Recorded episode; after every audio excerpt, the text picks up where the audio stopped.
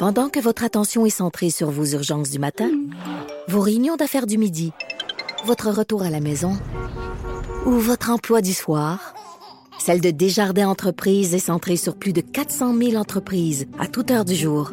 Grâce à notre connaissance des secteurs d'activité et à notre accompagnement spécialisé, nous aidons les entrepreneurs à relever chaque défi pour qu'ils puissent rester centrés sur ce qui compte, le développement de leur entreprise. Bon, Maud, je tiens à dire que euh, Joanie Henry elle trouve aussi que les deux tunes, il y avait quand même des, des similitudes. là. Hey, elle avait l'air de m'appuyer, elle, tantôt. Ah, Ou c'est juste pour me faire plaisir qu'elle me dit quand même? Bon, pour me faire plaisir ou pour non, me faire dit, fermer? Elle dit oui, il y a des similitudes. Bon, il y en a un peu, mais. mais gars, là. Bon, J'ai plus bienvenue dans, bienvenue dans nos chicanes internes, Joanie Gontier, Hey, ça ça, va? me- ça me fait tellement plaisir d'assister à ça. Maud, je vais prendre ton bord juste pour qu'on qu'on qu'on Ah. le Bon, ben, on va aller à la pause, merci. T'es en forme, Joanie? Ça va bien, toi? Oui, ça va bien. Hier, on a fait euh, d'ailleurs une entrevue là-dessus. Il y avait un article dans le journal qui parlait de des anxiétés euh, des jeunes, de l'angoisse de performance et tout ça. Oui. Et là, il y a justement un, un rapport du Comité international de la Croix-Rouge qui se penche sur les principales inquiétudes des millennials. Oui. Puis là, on parle pas justement de la santé mentale, tu sais, des petites préoccupations qu'on qu'on peut peut-être nous avoir bon au Canada parce que l'affaire c'est que oui on- ils ont euh, fait un sondage auprès de 16 000 milléniaux de 16 pays différents dont la moitié est en conflit et l'autre moitié est en paix. Le Canada n'a pas fait partie du sondage mais il y avait la grande le Royaume-Uni, il y avait les, États les États-Unis aussi donc je peux comprendre qu'au Canada on, on, s'identifie peut-être aux États-Unis en termes de, de, de préoccupation et d'inquiétude mais c'est vraiment quand même fascinant le, le résultat de ce rapport-là. Au numéro un, on retrouve la corruption, donc qui représente Hein? une, inquiétude importante chez 54 des milléniaux sondés. Donc 16 000 quand même milléniaux, c'est pas un mince rapport, mais tu sais ils viennent de partout de- dans le monde, dont comme je disais tantôt des, des pays où il y a beaucoup de conflits.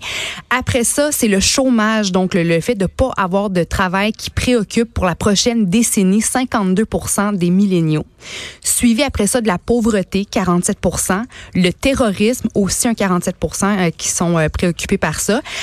Ensuite de ça, on voit les guerres et les conflits. Puis on dit même que 47 des milléniaux sondés euh, par la Croix-Rouge pensent voir de leur vivant une troisième guerre mondiale. C'est quand même Hey. quelque chose. Et après ça, on retrouve le, le réchauffement climatique qui préoccupe 40% des milléniaux sondés, suivi par les catastrophes naturelles qui, euh, bon, euh, en inquiètent 33 Puis après ça, au bas de la liste des inquiétudes, on retrouve la menace nucléaire qui préoccupe seulement 24 des milléniaux. Sauf que il y a quand même 54 d'entre eux qui pensent quand même qu'une attaque nucléaire est très probable au cours de la prochaine décennie. Donc c'est fou, le 16 000 euh, jeunes entre 20 et 35 ans euh, situés dans 16 pays différents, donc euh, qui parlent de leurs inquiétudes. Puis on, justement, on parle pas de, de santé mentale ou d'anxiété, on parle vraiment de chômage, de pauvreté, de guerre. J'aurais de- pensé que l'environnement Ben oui, aurait ça. été plus haut que ça.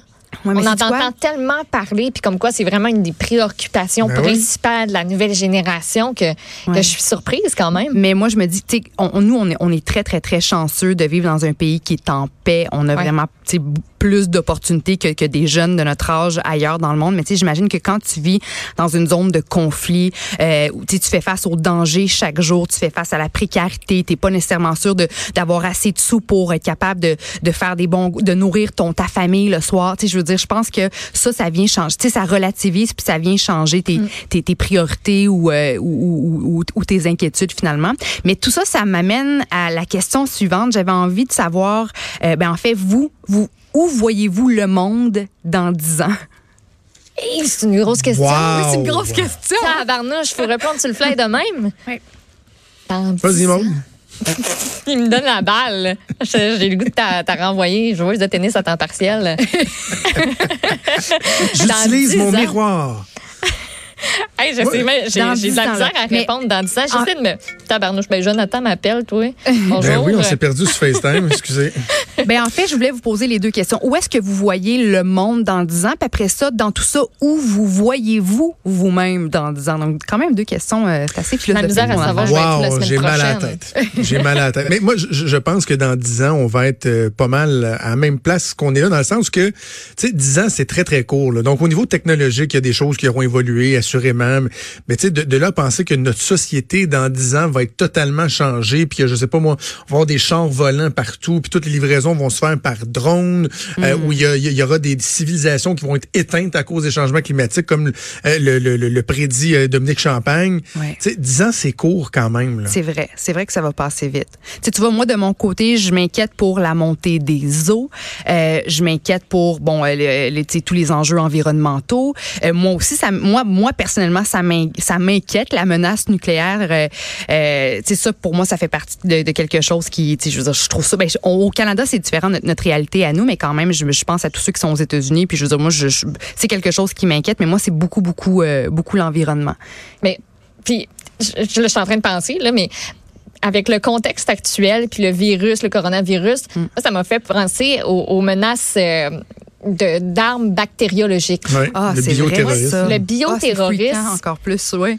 Quand tu, quand tu lis là-dessus, puis tu regardes ce qui s'est déjà passé, puis tu te dis, tu sais, ça prend, ça prend pas beaucoup de temps, là, puis je trouve que c'est une des pires fins qu'on qu'on pourrait pas avoir. Puis en même temps, je suis optimiste dans un sens que dans 10 ans aussi, on va avoir des, des médicaments, des vaccins, des tout, tout plein d'avancées pour des maladies que présentement là, sont, sont incurables. Puis il y a Comme des gens cancer, qui décèdent. pourrait y Exactement. Avoir cure. Ça, je suis très optimiste. Sauf qu'on ne connaît temps, pas, Maude, les maladies qui n'existe pas encore. C'est ça, les maladies du futur. Je veux pas, je veux pas vous faire freaker plus que, que, que, des gens peuvent le faire par rapport à toute cette question-là, la problématique des, des virus. Mais tu sais, hier, euh, au souper, je parlais avec, avec ma conjointe, avec ma femme, puis tu sais, je, je, considère qu'elle a un excellent jugement, là, tu sais, mm. puis ce qui touche la santé publique, elle connaît ça un petit peu, mettons, là.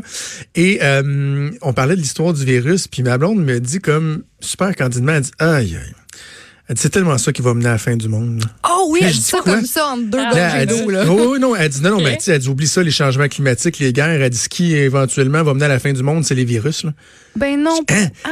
Elle dit, non, mais elle dit, un virus, ça réfléchit pas, mais c'est intelligent en même temps. C'est tout le temps en train de s'adapter, de ça muter. Veut, ça de... veut la survie, le plus. C'est fait elle, dans sa tête, là, ce qui est un jour va probablement être inévitable, c'est pas dire c'est dans 5 ans, dans 10 ans, dans 100 ans, c'est peut-être dans 1000 ans c'est qu'un moment donné, il y a comme un virus qui va avoir raison de l'humanité. Là, wow. là j'étais comme genre, la, la mâchoire m'a tombé, puis elle était comme, ben, prends pas ça de même. Ben là, tu me fais capoter.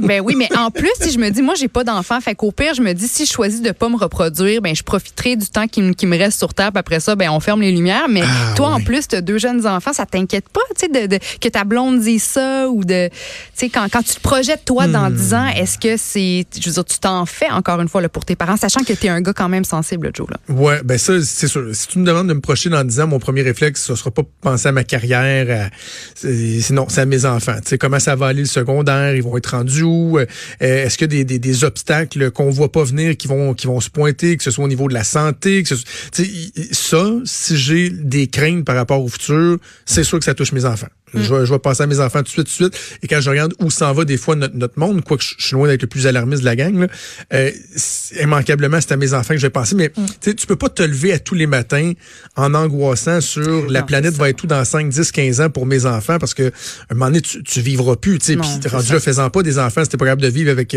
avec le risque. Mais oui, c'est quelque chose que tu gardes en tête, Ouais. assurément. Toi, Maud, dans 10 ans, tu te vois où, idéalement? C'est non mais c'est difficile. Moi, je sais même pas je vais être où l'année prochaine. Là. OK. Tu ben, vas animer le morning show à Cube. oui, c'est ça. J'ai Le de la morning misère, j'ai beaucoup, mais pour vrai, moi, j'ai beaucoup de misère à me projeter dans, dans le dans le temps. T'as pas Ben, de, pas de, ta, de vision belle- board ou de Ben, qu'on va list avoir une de belle, l'avenir. une belle maison. Euh, puis Des que- infins? Ben, ouais, ouais, oui, oui, sûrement. Dans Le 10 ans, est passé. ça m'amène quand même Ça à... prendrait une demande en mariage. Ça Ouais. prendrait Ah, une demande en mariage. OK, il ramène celle-là. Euh, ben Mais oui, si tu veux être très euh, traditionnaliste, là, comme Jonathan, parce qu'il y en a d'autres ici, comme euh, ta vieille juste ici, qui est pas mariée, puis tu sais, qui fait les affaires euh, différemment. Mais non, mais non, hey, soyons clairs, c'est parce que je la niaise avec l'histoire Ben oui, de la demande ben- en mariage, mais je, je suis loin de penser qu'il faut que tu sois marié Ben, avant d'avoir des sais enfants. bien, là. je sais Vraiment pas. Je sais bien. faut que tu ailles à l'église à chaque dimanche, puis tout, puis tout, là. Euh, mais je, je me vois que... J'espère que je vais être en santé. Ça, j'espère vraiment, vraiment qu'il n'y aura pas quelque chose qui va venir me surprendre dans le détour. J'espère que ma famille va être en santé, que mon monde va être encore là, va être encore proche. Puis, euh, non, moi, une belle petite vie de banlieue, là. J'aimerais bien ça. Bon, parfait. Toi, Joanie? Hey, moi, où est-ce que je me vois dans 10 ans? Euh, je me vois en train de gagner ma vie en faisant ce qui me rend le plus heureux, c'est-à-dire ben, de, de, de, mm-hmm. de, continuer à, à, développer ma carrière dans, dans, les médias, la télévision, la radio que j'adore, donc d'être d'être comblé au travail parce que ça c'est vraiment important pour moi.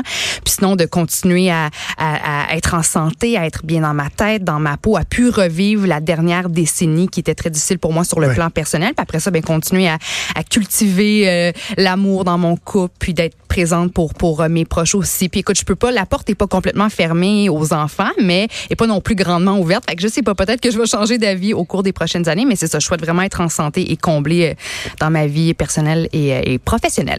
Ben, je te le souhaite. Oui.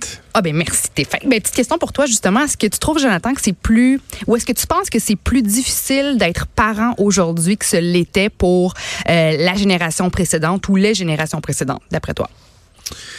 C'est tellement un catch-22, ça. C'est une question qui est, qui, est, qui est, difficile à répondre parce que je, je pense qu'on est on est porté des fois à, trouver qu'on on est toujours dans des situations qui sont plus difficiles, mais en même temps les, les réalités sont différentes. sais. Chaque époque a son lot de Exactement. difficultés. Les enjeux sont pas les mêmes, les difficultés sont, euh, sont, sont pas les mêmes. Tu sais, mm. Euh, à l'époque peut-être que mettons euh, les parents étaient étaient plus présents parce que bon, pas si lointaine l'époque où les mamans restaient beaucoup à la maison. Moi, ma mère elle restait à la maison jusqu'à temps qu'on soit rendu assez vieux pour revenir de l'école tout seul. Puis, mais en même temps, financièrement, la pression était uniquement sur une personne était sur le père, un père qui faisait qui était moins présent. Ben, aujourd'hui, on a peut-être moins cette pression-là, sauf qu'on est un petit peu moins présent pour nos enfants. Donc, les réalités sont juste différentes. Je trouve ça difficile de dire si c'était plus difficile avant ou maintenant. C'est pas, pas évident comme question. Mais tu vois, il y a un sondage qui a été mené sur 2000 parents canadiens et américains et selon les résultats, ben 88% quand même 88% des parents trouvent que oui, c'est plus difficile d'élever des enfants aujourd'hui que ce l'était pour la génération précédente. Puis on dit que dans bien des cas, ben aujourd'hui l'affaire c'est que souvent les deux parents travaillent, tandis qu'à l'époque, ben comme tu l'as dit, les, les, les, femmes étaient souvent mères au foyer, mais en même temps, tu avais l'autre problème, comme tu l'as mentionné, que bon, le, le, père se mettait beaucoup de pression pour euh, pour répondre euh, aux exigences financières. On dit qu'aujourd'hui, ben il faut gérer toutes les distractions des médias sociaux, euh, puis on s'en fait encore plus aujourd'hui qu'avant, ça a l'air avec l'intimidation puis la sécurité des enfants, tant en ligne que hors ligne. Puis on dit que 63% des parents là, qui ont participé au sondage avouent avoir déjà connu un burn-out parental. On dit que de hmm. plus en plus d'hommes aussi font euh, euh, un burn-out euh, parental au cours de leur vie parce qu'aujourd'hui, ils sont aussi impliqués que les femmes dans, dans, dans, dans auprès de leurs enfants. Je veux dire, les papas aujourd'hui sont tellement, tellement présents, puis on n'en parle pas assez du burn-out chez l'homme ou du burn-out relié à la vie de famille. on associe souvent le burn-out à la carrière, au milieu professionnel. Alors, je mhm. trouve que c'est le fun d'installer de, cette discussion-là tranquillement, pas vite. On dit qu'un burn-out parental, ça peut mener à bon une diminution de la performance du parent au travail, à un sentiment de détachement face aux enfants. Ça peut créer de l'anxiété, déclencher une dépression et ça peut même augmenter chez euh, ben, le père ou la mère le désir d'abandonner, le désir de fuir, tu sais, de sacrer son camp, de fuir ses responsabilités. Ça, c'est quand même euh, assez assez intense. Mais je me demandais, toi, euh, Joe, qui, qui est le seul parent de, de nous trois, tu as une vie professionnelle ultra chargée, tu es un, un papa qui est très présent aussi. Est-ce que parfois tu te sens étourdi? Est-ce que tu sens que tu as un peu un trop-plein? Est-ce que tu ah sens que tu es tiré de tout bord, de tout côté? Puis comment, toi, tu gardes ton équilibre entre vie professionnelle et vie euh, de famille? Hmm. C'est pas évident. C'est pas un équilibre qui est évident parce qu'en plus, tu sais, euh, euh, ma, réalité euh, a été en constante évolution dans les dernières années. Là, au hmm. niveau professionnel, avant j'étais dans le privé, mais bon, j'avais beaucoup d'implications à l'extérieur. après ça, la radio, ben là j'ai fait de la radio le matin, je me levais la nuit pour aller travailler. évidemment, tu, tu sais c'est quoi cette réalité-là, Joanie. Puis bon, là c'est les différentes implications. Fait, des fois, je trouve ça étourdissant. par contre sais, ma blonde puis moi, on se complète bien. On a chacun nos forces, chacun nos faiblesses. On a la grande, grande, grande chance euh, de pouvoir avoir de, l'aide extérieure, de pouvoir engager quelqu'un qui nous donne un coup de main au, quotidien avec les enfants, avec euh, les, tâches ménagères. Donc ça, ça nous aide beaucoup. Puis je l'ai déjà dit, je le répète, moi, l'équilibre, c'est de, de passer un maximum de temps avec, avec ma famille. Puis, mm. oui, je suis conscient que dans, euh, dans, les, mettons, dans les dix dernières années, là, euh, facilement, j'ai peut-être négligé certaines euh, relations amicales, mais que je garde quand même en vie et que je me dis qu'à un moment donné, les enfants vont vieillir, on va avoir plus de temps pour la vie à l'extérieur, mais l'essentiel, la fin de semaine, le temps que je veux, que j'ai, que je veux passer, c'est avec mes enfants, soit à faire des activités, soit juste se coller, écouter un film. Puis ça, là, ça, ça, ça recharge mes batteries, puis c'est Ouais. ça qui amène l'équilibre. là. Ah bon, mais c'est beau ce que tu dis, tant mieux. Et je voulais, euh, si on a le temps, de terminer sur une bonne, euh, une, une bonne nouvelle, en fait, quelque chose qui, qui m'intéresse, qui me rejoint moi, parce que ça concerne ne rien faire, s'écraser devant un bon film. Ah, ça, Oui. ça me rejoint aussi. Je me sens toujours mal quand je fais ça, moi. Ben, faut plus, ça a l'air Ah, qu'il faut plus, Yes. faut plus, OK?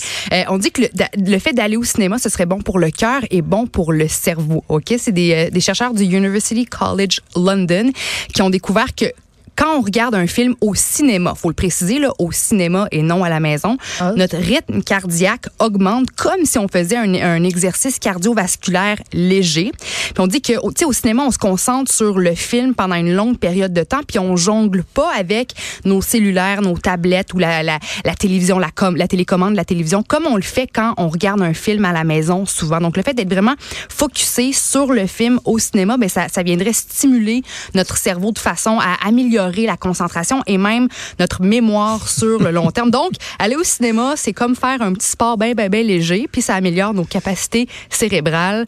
Cherchez-moi pas en fin de C'est semaine. drôle.